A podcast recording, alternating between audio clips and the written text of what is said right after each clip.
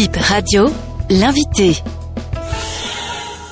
Je suis Anselme Pascal Aguillondé, secrétaire général du RJCSTD. Des journalistes se mettent ensemble pour lutter contre l'extrémisme violent. C'est à travers la création du réseau des journalistes pour la cohésion sociale et le développement durable. Quelle est votre feuille de route pour y parvenir?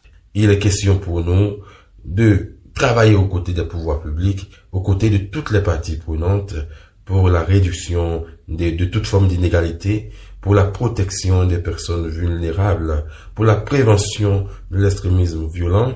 Et il s'agira également pour nous de suivre la mise en œuvre des outils de développement durable, notamment le suivi et la mise en œuvre de l'agenda 2030 des Nations Unies, le suivi et la mise en œuvre de l'agenda 2063 de l'Union africaine, de suivre également les stratégies politiques nationales allant dans le sens du développement durable, notamment du développement à la base, faire en sorte que toutes les communautés se sentent impliquées dans le développement. C'est ce que l'on appelle le développement inclusif. D'où est venue cette initiative? Ben, tout est parti de l'atelier organisé par euh, l'Institut républicain international, IRI, au profit des journalistes. Et l'atelier portait justement sur le rôle des médias, le rôle des journalistes la prévention de l'extrémisme violent. C'est un atelier qui a mis les journalistes au cœur du dispositif de prévention. nous nous sommes sentis saisis par la question. Nous nous sommes dit qu'il fallait nous mettre ensemble, mettre ensemble tout ce que nous avons en termes de potentialité et de ressources pour faire avancer le combat contre l'extrémisme violent et contre toute forme de discrimination. Les médias sont souvent tagués de quatrième pouvoir et il est temps de faire en sorte que ce pouvoir également soit mis au service du développement, mis au service de la paix, de la cohésion sociale. Combien de journalistes dans ce réseau et comment appréhendez-vous l'extrémisme violent? Le réseau des journalistes pour la cohésion sociale euh, compte euh, aujourd'hui 43 membres euh, fondateurs.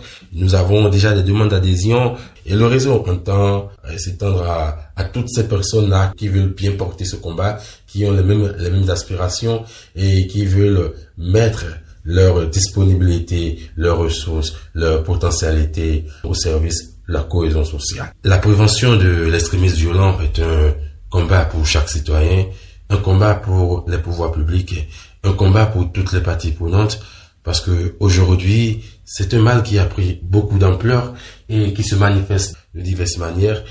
Il faut travailler à ce que chaque citoyen comprenne qu'il peut être un déclencheur de violence pour son compatriote si ces agissements tendent à le discriminer, à le marginaliser.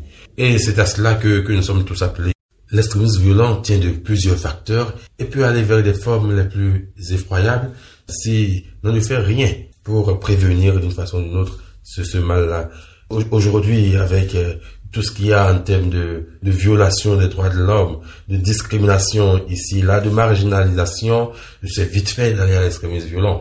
On pense que le mal est, est un peu plus loin, qu'il s'agit simplement de terrorisme quelque part dans le Sahel, alors même que l'on côtoie chaque jour l'extrémisme violent. Et il faut vraiment que tous les acteurs, toutes les parties prenantes, qu'il s'agisse de pouvoir public, de citoyens, d'organisations politiques ou civiles, tout le monde doit pouvoir jouer son rôle pour que la paix soit de mise.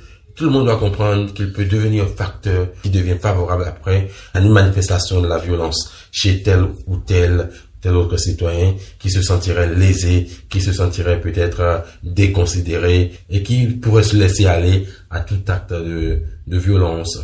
Extérioriser ses, ses frustrations, ses ressentis. De quels moyens disposez-vous pour contribuer à cette lutte? Alors le, le réseau dispose aujourd'hui essentiellement comme moyen d'abord de ses membres qui sont tous des hommes des, des professionnels des médias qui peuvent tous agir en tant qu'éveilleurs de conscience. Nous voulons beaucoup plus miser sur les actions médias, les sensibilisations, les plaidoyers, la production euh, d'articles allant vers le sens de la promotion du vivre ensemble, la promotion également d'articles qui abordent des facteurs qui peuvent favoriser l'extrémisme violent.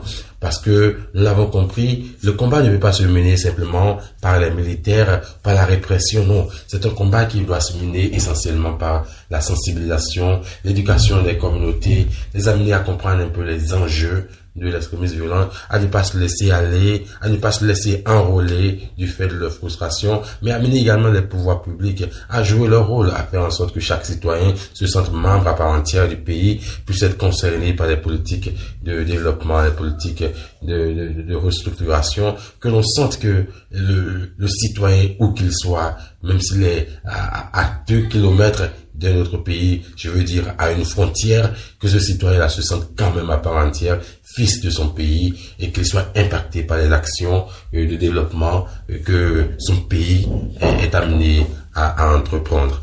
Et d'abord au ces sujets-là qui parfois ne sont pas toujours relayés par ces temps parce que d'une façon ou d'une autre, il nous faut avoir le courage d'aller vers, vers les problématiques essentielles et tout ce qui peut amener à l'extrémisme violent, notamment tout ce qui entrave les libertés fondamentales, tout ce qui est violation des droits de l'homme et tout ce qui est discrimination, marginalisation.